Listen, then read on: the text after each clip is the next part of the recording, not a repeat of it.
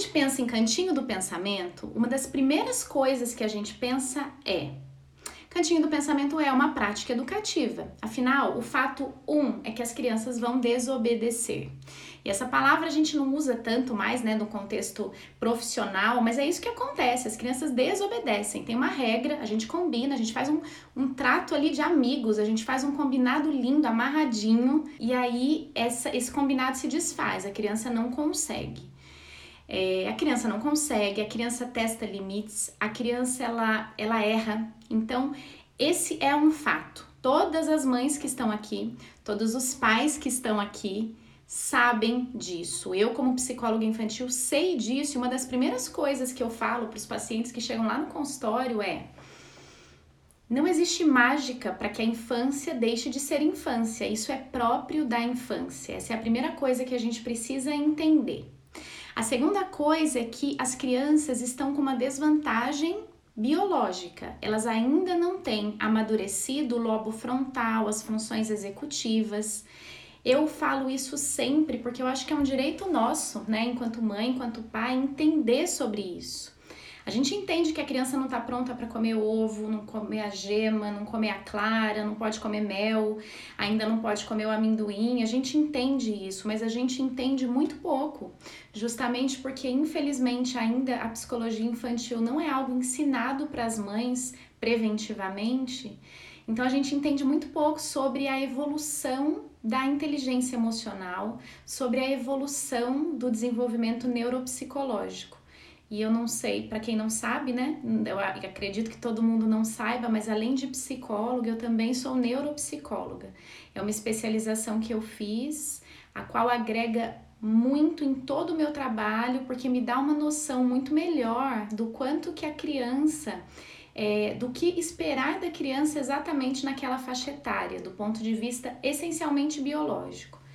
Isso não significa que todas as crianças têm o mesmo marco de desenvolvimento, né? Mas isso dá para nós uma noção de que, além da criança ser criança, né, errar, desobedecer, quebrar algumas regras, testar alguns limites, ela também não está pronta. Então, somando esses dois fatos, nós pais precisamos entender sobre práticas educativas.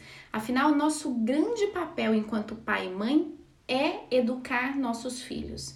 Educar comportamentos, ensinar valores, educar emocionalmente, esse é o nosso grande papel. E para que isso aconteça com mais coerência, a gente precisa entender que tudo que a gente fala e faz com uma criança está ou propiciando que ela se desenvolva melhor ou atrapalhando o desenvolvimento dela, porque ela vai se desenvolver, mas tudo que ela vai absorver é como se ela fosse uma mala onde ela fosse guardando várias memórias. Ela vai guardar memórias, mas a qualidade, a essência, a, a, o valor daquela memória vai depender da forma como a gente vai agir. Então, quando eu falo para vocês que as crianças não estão prontas, isso não significa que a gente tem então que esperar. Ah, isso é coisa de infância, Aline, isso é coisa de criança, eles desobedecem mesmo, eles não conseguem algumas coisas, e aí a gente vai tentando, né? Tentativa e erro. Não. Na verdade, todas as práticas que a gente tem com a infância faz com que eles comecem a categorizar o mundo. Como é que o mundo funciona? O mundo funciona de acordo com o que o meu pai e a minha mãe trazem para mim. Quanto menor a criança, mais o mundo dela é a mãe e o pai ou o cuidador. Quando a gente pensa em quem escolhe o cantinho do pensamento, né? Muitos aqui falam: "Eu não uso, eu já usei, eu gosto, eu gostaria de usar". Eu queria contar para vocês o que, que influencia essas nossas escolhas, que nós profissionais da área da infância chamamos de práticas parentais. Porque a escolha de qual prática educativa eu vou seguir com o meu filho, existe até alguns modelos de práticas parentais. Um dia a gente pode fazer uma live falando só sobre esses modelos. Alguém sabe aí qual que é o modelo de prática parental que usa? Porque é bem legal também a gente pensar sobre isso. Mas o que, que influencia as nossas escolhas, né? O nosso livre arbítrio ele tem uma certa limitação. Na verdade, assim como as, os nossos filhos, nós também somos filhos e fomos crianças. Então, a primeira coisa que influencia a nossa escolha, como eu vou educar meu filho diante de uma dificuldade, é a maneira como a gente foi educado. A maneira como os nossos pais se utilizavam da autoridade deles para que eles ensinassem para gente algo novo, para que eles nos direcionassem, para que eles nos mostrassem limites, afeto e como comunicar emoções. Então, tem pessoas que lembram da educação de uma maneira muito dolorosa, tem pessoas que lembram da educação de uma maneira muito afetiva, tem pessoas que lembram da educação de uma maneira muito saudosista, e tem pessoas que usam o que foi é, a sua memória do, de como elas foram educadas para agir de uma forma diferente, porque elas sabem as repercussões de cada ação pelo menos elas têm a experiência pessoal e aí elas podem usar de uma maneira diferente. Então eu não acredito que existe um determinismo, né? Quem foi educado de uma maneira mais é, autoritária, né? Não necessariamente precisa educar de uma maneira autoritária. A gente pode muitas vezes a gente olha para a prática e diz eu não quero isso. Mas muitas vezes, mesmo independente do nosso desejo, as nossas práticas aparecem em momentos de cansaço, em momentos onde a gente se sente desafiado, onde a gente se sente desrespeitado. Então, isso não é incomum de acontecer e não sintam-se culpados por isso. Isso é muito comum, né? Afinal, a experiência que a gente vive, ela é muito é, influenciadora. Eu não gosto da palavra determinante, afinal, a gente conhece tantas e tantas histórias, né? E cada um é, a gente vai falar das escolas, tá, Giane? Mas e cada um vive aquela história de uma maneira diferente. Então, tem pessoas com histórias muito dolorosas e que, e que conseguem é, usar o que fizeram com ela de uma maneira positiva diante da vida, e tem pessoas que têm histórias muito menos significativas de sofrimento e convertem isso de uma maneira muito intensa. Então, isso é muito pessoal, mas a gente tem que saber que isso é uma das influências. A outra influência é como somos vulneráveis ou não ao julgamento social. Por quê? Porque educar uma criança é algo público. As pessoas observam e as pessoas comentam e as pessoas interferem e as pessoas dão palpite não é? e, e, algumas pessoas fazem isso com muita boa vontade, e algumas pessoas fazem isso um pouco sem noção, talvez, um pouco sem a extensão do quanto aquilo é complexo, né? Quem de nós, antes de ser mãe, nunca olhou e pensou: hum, eu acho que quando eu for mãe eu não vou deixar isso, não. Eu acho que isso eu não vou fazer, né? Tem vários memes dizendo desse nosso momento de vida, né? Quando a gente olha e fala: ah, eu vou fazer tudo diferente. E isso é muito genuíno, né? A empatia por algo tem muito a ver com o quanto eu, faço parte daquele grupo. Se eu não faço, é muito difícil eu conseguir é, me colocar totalmente dentro ali daquela realidade. Então, o quanto que a gente se vê muito influenciada, com muita preocupação do que as pessoas vão pensar sobre nós ou do quanto as pessoas vão julgar aquela nossa ação, é o que vai fazer com que a gente de fato mude com que a gente tenha coragem de fazer o que a gente acredita, ou seja, o que tem a ver com o nosso propósito. Contar uma coisa pessoal aqui para vocês, né? Para eu estar aqui, né, nas redes sociais como psicóloga, eu tive que vencer várias, várias, é, talvez preconceitos, não sei, várias barreiras, talvez inseguranças, né? E uma delas foi justamente essa questão. Eu já falei aqui em uma live sobre isso, mas brevemente para dizer que um, a gente se sentir exposto, a gente se vê vulnerável. E uma das coisas que a gente pode, Aline, então como que eu não vou me sentir exposto e vulnerável se as pessoas elas tendem a julgar, criticar, é, né, de longe mesmo, não é que as pessoas querem dar uma opinião, muitas vezes as pessoas têm uma crítica, né, a fazer sobre as nossas escolhas parentais. É, o que eu fiz para estar aqui, por exemplo, é uma analogia, né? Não tem necessariamente a ver com o papel materno, mas sim com o meu papel profissional. Foi me vincular só ao meu propósito. né? E entender o quanto que aquilo estava atingindo o meu propósito, que é alcançar mães, pais que não estão no consultório e que talvez não precisem ir ao consultório por conseguirem viver a psicologia fora do consultório. E, e aí, independente das críticas, esse é o meu propósito. Então eu não poderia ficar muito presa nem a críticas nem a elogios, eu tinha que ficar presa a resultados. E ao quanto que o meu propósito iria atender ao desejo das pessoas que estão aqui. Então, se vocês ficarem atentos ao quanto que a mudança que vocês vão fazer, ou a mudança que vocês já fazem com as escolhas parentais de vocês na hora de educar os seus filhos, eu acho que esse pode ser o maior propósito e não necessariamente o julgamento das pessoas, que às vezes querem atitudes rápidas dos pais, que às vezes querem um controle imediato sobre as crianças. E aí, se isso for o propósito seu, isso não vai gerar desconforto, mas se não for, vai gerar um desconforto muito grande. Outra influência muito, muito, muito significativa.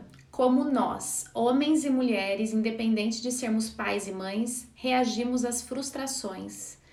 Afinal, quando uma criança desobedece, erra, avança um limite, testa nossa paciência, né? Porque a gente vai ficar, a gente precisa ter o nosso controle, mas a gente sabe que ali é um desafio a forma como a gente já reage a qualquer tipo de frustração vai dizer muito da forma como a gente vai reagir enquanto mãe, enquanto pai. Então, quando a gente diz meu filho é terrível ou tá muito difícil educar, uma das primeiras coisas que eu pergunto é: como é que estão as outras áreas da sua vida? Tá muito fácil viver? Tá muito gostoso? Tá prazeroso? Você está feliz? Você tá bem? Você tá vivendo um ritmo de vida confortável?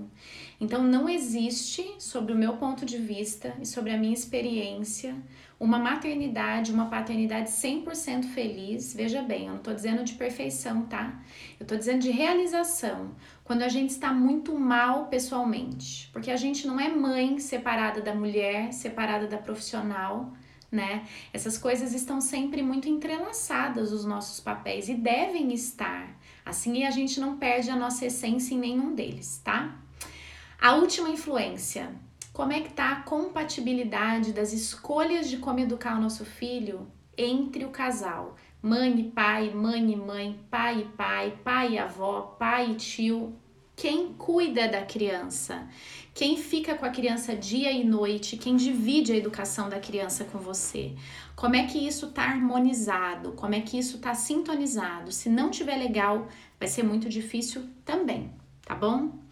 E aí a gente vai falar Escolhemos o cantinho da disciplina, chegamos a ele, pensamos em tudo isso, sabemos o que influencia e vamos falar sobre ele. Quando a gente escolhe o cantinho do pensamento, tem gente que chama de cantinho da disciplina, né? Super Nani usava bastante. É, tem escola que usa também o cantinho, cantinho para pensar, é tudo a mesma coisa, gente. O nome não altera nada, é tudo a mesma coisa. Qual que é a nossa expectativa? Nossa expectativa é que a criança, vamos pensar que a criança empurrou o irmãozinho, ou que a criança quebrou o brinquedo do amigo, ou que a criança jogou o tablet no chão, sei lá, tô pensando em algo mais sério, mas vamos pensar que aconteceu alguma coisa assim. A gente coloca a criança no cantinho do pensamento, né? A expectativa é que a criança vai pensar, que ela vai refletir, que ela vai elaborar, que ela vai se arrepender, que ela vai dizer: Nossa, empurrei o meu irmão, que coisa feia, que coisa ruim, né? Podia ter conversado, podia ter feito algo mais maduro, podia ter feito algo mais é, tranquilo, algo mais respeitável. Essa é a nossa expectativa.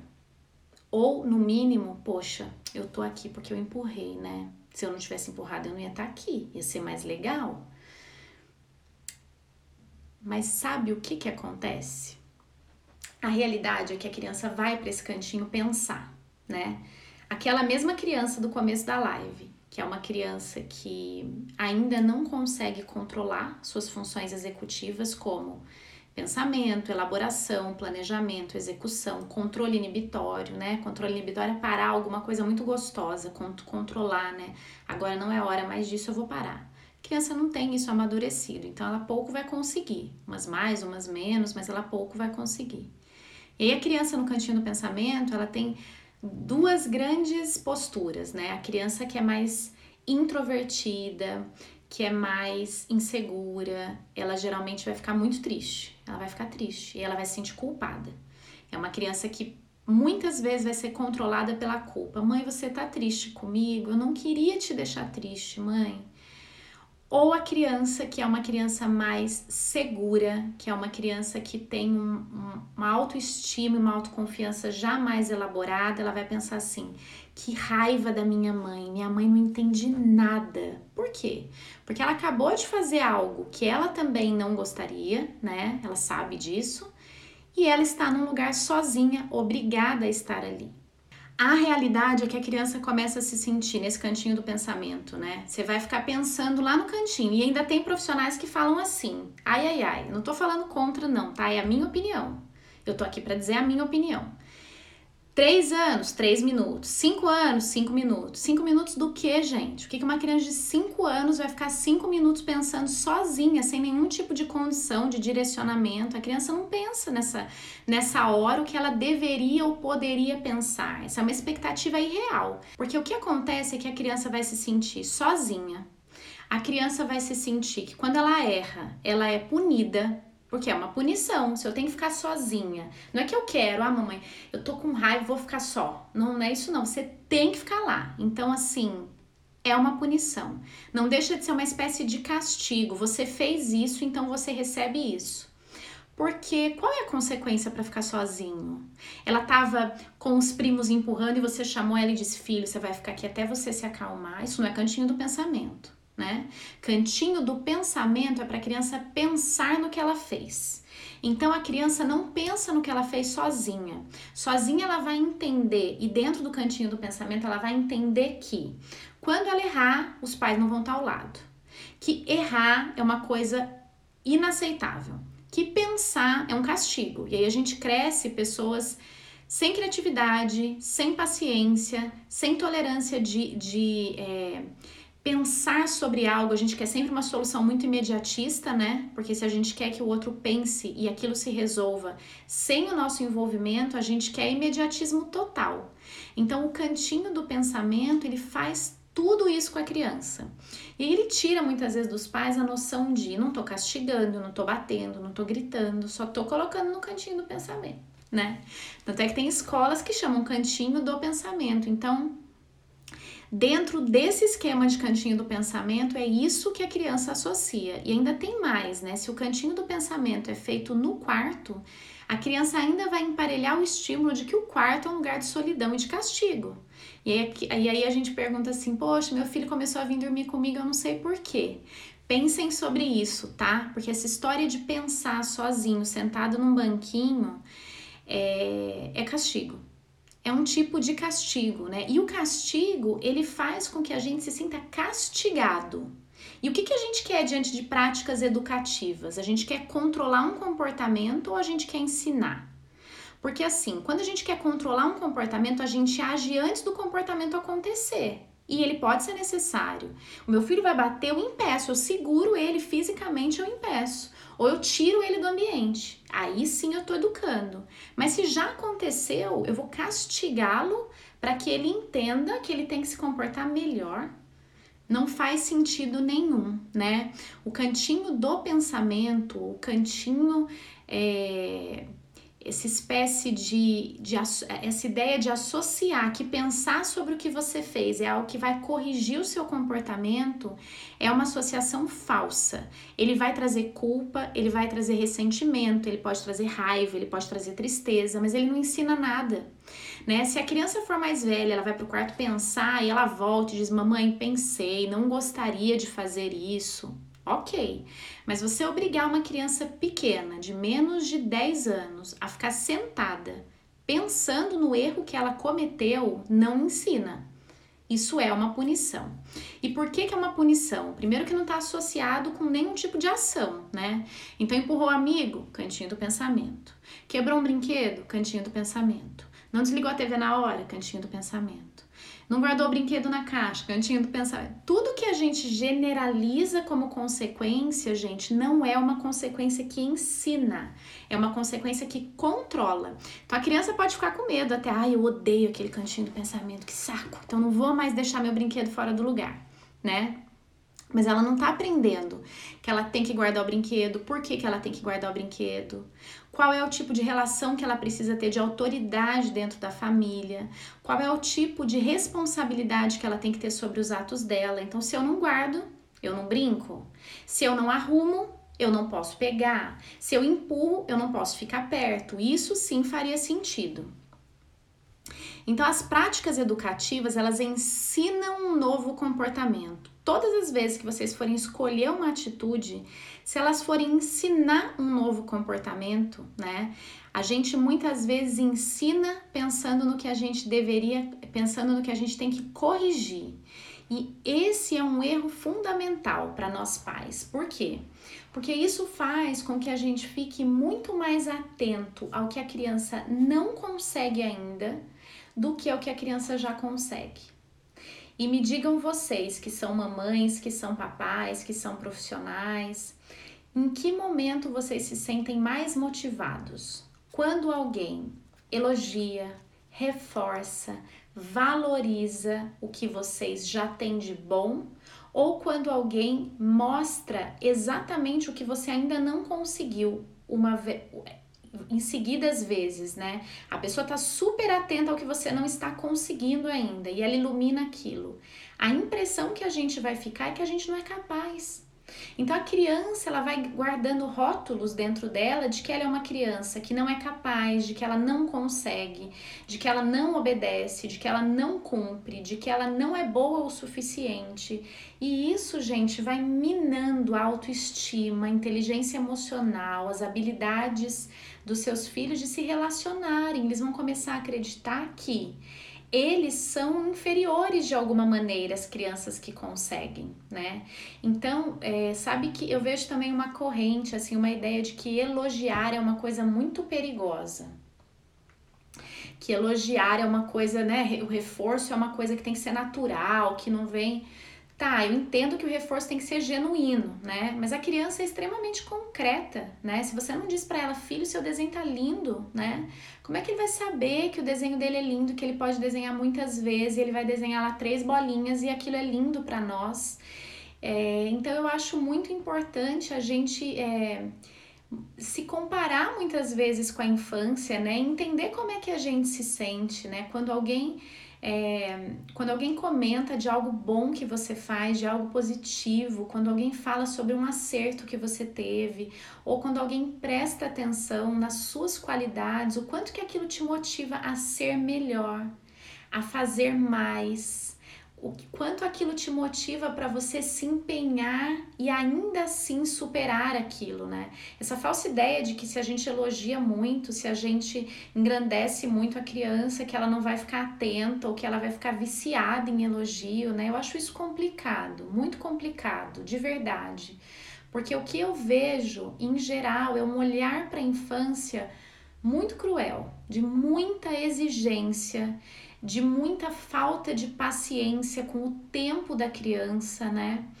Eu não estou dizendo que é fácil e eu não estou dizendo que muitas vezes a gente fica aborrecido. A gente fica assim, né? Mas eu imagino que a gente tenha que entender como lidar com aquela nossa emoção, né? É fácil a gente a gente transferir a culpa para qualquer outra pessoa, né? Para a criança é muito mais, porque a criança, ela durante o dia, ela tem vários processos de erro, porque ela está em aquisição. E quando a gente olha para os nossos processos, enquanto pai, mãe, homem, mulher, a gente também comete diversos equívocos, a gente também poderia se desempenhar melhor em muitas coisas, né? Então eu acho que Ser tolerante, compreensivo com o tempo das crianças também tem muito a ver com a nossa tolerância em relação a erros. A cultura japonesa tem uma, uma prática que eu acho fenomenal, assim, para a gente falar nesse momento, para ficar bem é, visual para vocês, antes de eu falar sobre as cinco estratégias que eu separei para vocês abandonarem a ideia do cantinho do pensamento para quem concorda e para quem se sente à vontade com essas análises todas e assumirem práticas mais educativas e menos punitivas, né? Mas a cultura japonesa eles têm uma uma prática onde eles, é, em cima de objetos, vasos e adereços que se quebram, eles não jogam fora aquilo, eles não descartam, eles colam os pedaços e aquilo tem um significado muito bonito, né? De que aquele objeto tem história e de que mesmo apesar de, e de que apesar daquele tropeço e de que apesar daquela rachadura, ele voltou a se unir e ele é muito valioso, né? Então são vasos todos assim cheios de, de, quebradinhos, assim todos cheios de rachaduras que simbolizam o quanto que a imperfeição também é bela, né? Depois do imperfeito a gente se aprimora e aquilo ainda é imperfeito e aquilo ainda pode ser aprimorado e tudo bem, né? Eu acho que quando a gente entende que todos nós estamos vivendo isso, a culpa em errar enquanto mãe, enquanto pai diminui a exigência em acertar socialmente diminui, a exigência interna de conseguir ter uma criança bem educada diminui, né? Eu acho que aquela frase, nossa, que criança mal educada, né? É cruel. Às vezes a criança tá com alguma dificuldade, tá sofrendo, tá querendo demonstrar alguma necessidade não atendida, não está conseguindo ainda nomear alguma emoção. Os pais não estão conseguindo manejar algum comportamento, né? Os pais querem acertar, mas muitas vezes eles ainda não conseguiram, né? E aí taxar uma criança de mal educada é uma das coisas que faz os pais terem o peso de precisar educar de uma maneira muito imediatista. Bom, vamos às estratégias então de hoje. Seguinte, a primeira estratégia, primeira, primeira, essa é a mais importante. Esqueçam a ideia de imediatismo. Aliás, nada que é excessivamente imediato é, é muito, talvez, confiável, né? Algo que é extremamente imediato. Esqueçam essa ideia de imediatismo, né? Não existe uma dica valiosa que vá transformar uma criança num adulto maduro, eficiente, responsável, não é isso que vai acontecer. O que vai acontecer é que as nossas práticas educativas começam a fazer mais sentido, a nossa rotina passa a ficar mais eficaz, ou seja, a gente sente que as nossas ações chegam na criança e a gente começa a ver na criança um reflexo daquela educação. Então, esse deve ser o nosso maior objetivo nas práticas educativas. O controle, controlar uma criança não é difícil. O controle, muito pelo contrário, é o mais fácil nas práticas entre mães e filhos, pais e filhos. Por quê? O medo controla, ameaças controlam, é, desconforto controla, né? O ser humano ele foge de qualquer tipo de consequência aversiva. A gente busca sempre o reforço e sempre uma zona de conforto. Então a gente se comporta por esquiva. A gente começa a esconder os erros para não ser punido. A gente começa a contar menos para não ser criticado. A gente começa a deixar de fazer coisas para não sofrer aquelas consequências. Mas percebam que é tudo uma subtração a gente não está falando sobre soma, né? Educar é somar, educar é ensinar mais coisas, educar é tornar uma criança mais apta para ter um comportamento. Então, isso é mais trabalhoso, muito mais, isso exige mais das nossas habilidades, mas vamos pensar positivo? O quanto que essa criança vai conseguir se tornar um adulto mais forte e capaz? Né? Educar é muito mais do que a gente pensar numa criança fácil é, e tem muito mais a ver com a gente pensar no adulto forte. Eu acho que esse é o nosso maior papel. Pelo menos é isso que eu acredito como profissional. E eu espero que quem esteja aqui também acredite ou se simpatize dessa ideia, né? Então, esqueçam essa pressão interna e externa de imediatismo diante da educação. Enquanto a gente não quebrar essa barreira e não entender que o processo educativo é um processo muito menos é, é, vertical e muito mais cheio de altos e baixos, né? A criança vai passar por fases. Por que, que o processo educativo vai ser assim?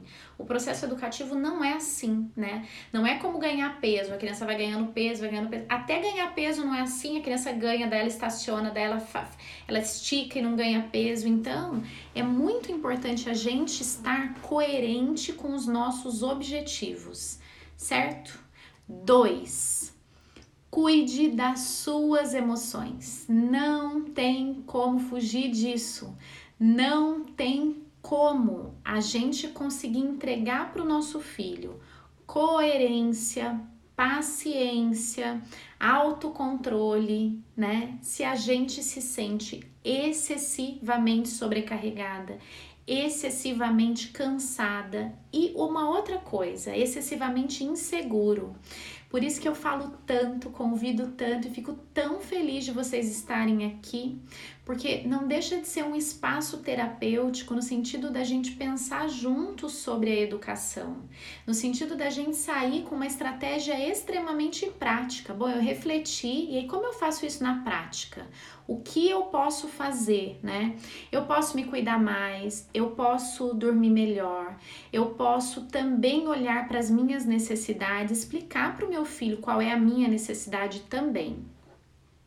Hoje uma mãe perguntou assim para mim, como é que eu ensino meu filho a ter um pouco mais de paciência, né?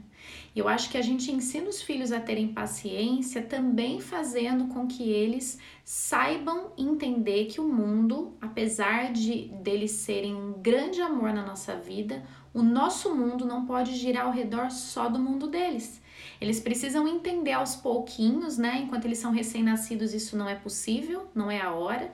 Eles vão crescendo, é importante que eles entendam que o mundo deles gira em torno deles, mas que o nosso mundo também gira em torno das nossas necessidades, né? E a gente não vai ser uma mãe pior, muito pelo contrário, a gente vai ser uma mãe muito mais leve, porque a gente vai ter as nossas necessidades também atendidas, e isso é muito importante. E dificilmente alguém chega pra gente e diz: você tá precisando descansar, você está precisando se cuidar, você está precisando fazer alguma coisa só por você. A gente vai abraçando, tanto as mães quanto os pais, a gente vai abraçando tantas coisas e muitas vezes a gente faz as coisas de uma maneira tão eficaz e aí não parece que a gente não tá dando conta. Então não dar conta não é só quando a gente começa a falhar. Não dar conta é quando a gente tá triste, é quando a gente não está se sentindo disposta, é quando a gente não está se sentindo realizada. Então, isso é muito importante. E, gente, eu não estou falando de ter dinheiro, de viajar, de fazer, eu estou falando sobre pequenos ajustes. Eu lembro de um caso no consultório onde eu atendia uma família de eram quatro filhos, né? E aí, numa sessão com a mãe, ela começou a chorar muito e disse para mim que ela estava se sentindo muito sobrecarregada. E aí, uma sugestão simples e que eu lembro que mudou a realidade dela foi: ela, ela tinha muita dificuldade com a alimentação de, du, das, de duas crianças. Eles tinham uma restrição alimentar muito severa e era muito difícil para ela. Então, ela passava quase todas as refeições do dia, menos o lanche da noite dela ela passava com muito estresse e ela comia sempre depois das crianças. E aí a gente entendeu que aquilo ali para ela era algo muito penoso, porque para ela comer antes ela se sentia muito culpada. E para ela comer depois, ela se sentia muito estressada o tempo inteiro. E aí a gente chegou à conclusão que, quando a gente está no avião e a aeromoça faz aqueles sinais todos, ensina que primeiro a gente, caso, em caso de alguma emergência, por que, que a gente coloca a máscara primeiro na gente, para depois colocar na criança ou em alguém que tem menos capacidade? Porque a gente precisa estar tá bem. Se a gente não é fonte suficiente para alimentar o outro, né? Se a gente está ali na reserva ou praticamente esgotado, a gente não vai conseguir ajudar. E aí a prática que a gente fez com essa mãe foi, ela precisava se alimentar antes das crianças. Ela tinha quatro filhos, dois com restrição, e ela passou a, se, a fazer todas as refeições antes das crianças. E as crianças entenderam essa necessidade dela, o marido entendeu essa necessidade dela, então muitas vezes eles jantavam primeiro. E aí, olha que coisa simples, né? Ou tomavam café da manhã primeiro. E aí ela tinha muito mais energia, muito mais disposição, muito mais tranquilidade. É uma necessidade essencial aparentemente pequena, mas justamente pela educação ser algo longo, contínuo, diário, né?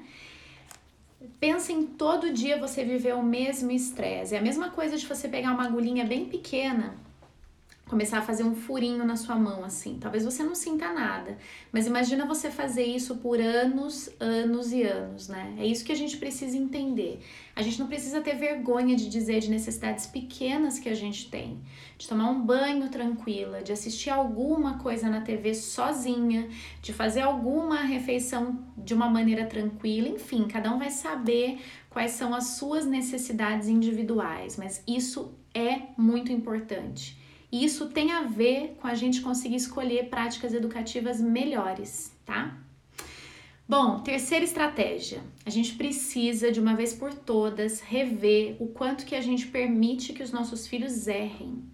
Muitas vezes querendo que eles acertem o tempo todo, ou que eles ou que a gente só quer ver a felicidade dos filhos, a gente conduz de uma maneira muito severa tudo.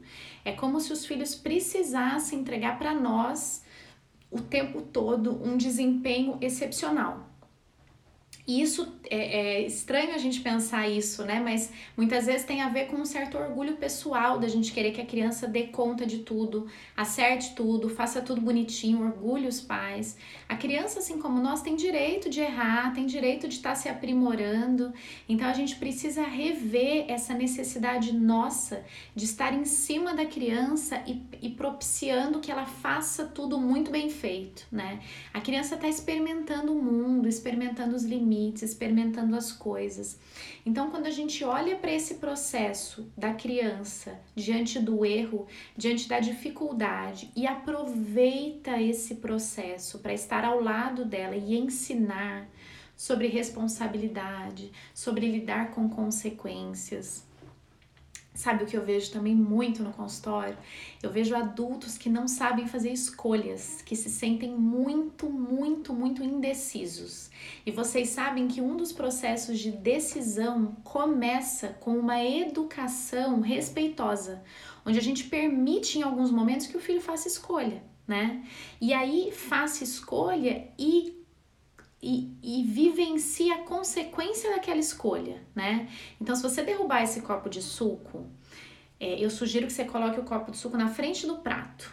Você pode dizer assim para a criança: mas se você derrubar o seu copo de suco e deixar muito perto de você o suco cair, o que vai acontecer é que você vai ter que parar de comer. E aí você vai ter que limpar o que, o que caiu.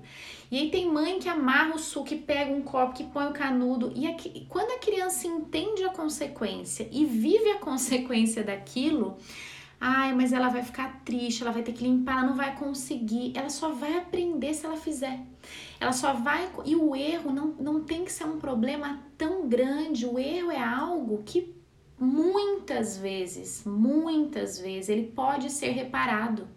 E se o erro acontece num ambiente onde a gente olha e diz, tudo bem, a gente só vai precisar fazer o que agora? Agora a gente vai precisar limpar, agora a gente vai precisar cuidar, agora a gente vai. Ah, mas é chato. É chato? A vida tem muita coisa chata, gente, né? E aí, às, vezes a gente fica muito mais chateado que a própria criança, né? Que é aquela história assim antiga de se você apanhar, você apanha de novo, né? Tem a ver muito com isso. A gente quer tanto que o filho só acerte que isso é tão cruel quanto a gente não aceitar que ele erre. Quarta de cinco, quarta estratégia. Abuse da atenção aos comportamentos positivos. Todas as vezes que eu escuto um pai ou uma mãe numa, com uma queixa no consultório, né? Aqui eu pergunto assim: quais são os comportamentos do seu filho nesse mesmo dia que são comportamentos que sustentam as dificuldades que ele tem? E aí muitas vezes eu não tenho isso tão na ponta da língua quanto a queixa. E por quê? Porque a gente está muito acostumado a pensar que eu sou mãe, eu sou pai, eu tenho que educar, eu sou responsável. Então a gente fica, primeiro, geralmente sobrecarregado. Às vezes com contradição entre o casal, a mãe quer um jeito, o pai quer outro, o pai quer um jeito, a mãe quer outro, né? E aí a gente fica de olho no que tá saindo errado. Então, se tá tudo bem, eu fico controlando outras coisas, mas eu não dou tanta atenção para quando está tudo bem. Eu vou dar atenção quando alguma coisa dá errado. Então é como se o meu olhar, a minha atenção e por vezes, gente, até a minha interação com a criança ficasse excessivamente condicionada a um problema. Então, se tá tudo bem, eu me afasto. A criança chora, grita, empurra, quebra, eu, eu me aproximo e aí eu vou lá corrigir. E aí a minha educação fica só baseada em corrigir erros e não em ensinar habilidades. Então, se eu tenho uma criança que está com muita dificuldade de cooperar, a primeira coisa que eu tenho que fazer é, quando ela participa minimamente, tá? Não importa o tanto, mas quando ela tem qualquer atitude de cooperação, de empatia, de envolvimento, eu reforço ou eu considero que é obrigação dela? Então a primeira coisa é a gente ficar mais atenta aos acertos, principalmente aquele motivo que levava a criança para o cantinho do pensamento. Fiquem atentos aos acertos. Isso se chama reforço diferencial. Quinta e última estratégia Foquem no que a criança precisa aprender. Educar é soma, não é subtração. Foquem no comportamento. Então, se a criança derruba muito suco, ela tem que aprender a ser mais organizada, organizada visualmente, estruturalmente. Então, eu posso ajudar. Filha, esse copo tá aqui. Você acha que aqui ele pode cair e aqui? O que, que você acha? Que ele pode cair ou aqui ele fica mais seguro? Filho, olha só, veja os brinquedos como você deixou. Se você deixar assim, você vai poder brincar depois? Ou o nosso combinado é se fica espalhado, você não consegue brincar depois? Então a gente pode e deve fazer esse caminho com a criança para ela conseguir treinar a habilidade que ela não está conseguindo atingir. Comportamento a gente adquire com treino e treino exige repetição. Então, quando a gente pensa que é muito repetitivo, ah, Aline, eu tô falando tantas vezes, então tá no caminho certo. a gente precisa falar várias vezes. É diferente da nossa fala não ter nenhum impacto. E aí a gente fala sozinho, e aí a gente fala sem nenhum resultado. Mas a nossa fala condicionada para prática, isso sim é educar uma criança. Certo, meninos e meninas? É isso sobre o cantinho do pensamento, né? Esse é o meu pensamento sobre ele. Isso é o que a análise do comportamento diz sobre a ideia da gente associar é, correção de erros com pensar, ficar parado com o momento de, de você aprender alguma coisa. Isso é o que a análise do comportamento entende como se eu preciso adicionar um novo comportamento, eu preciso estimular que aquele organismo se mexa na direção de um novo comportamento. Né? Se eu causo medo, eu vou impedir que o ruim aconteça. Mas se eu causo, se eu causo motivação, engajamento e parceria, eu consigo que aquela criança abra os olhos, abra os ouvidos, abra o coração para ouvir o que eu tenho para oferecer, certo? Obrigada pela presença de cada um que está aí, sintam-se abraçados.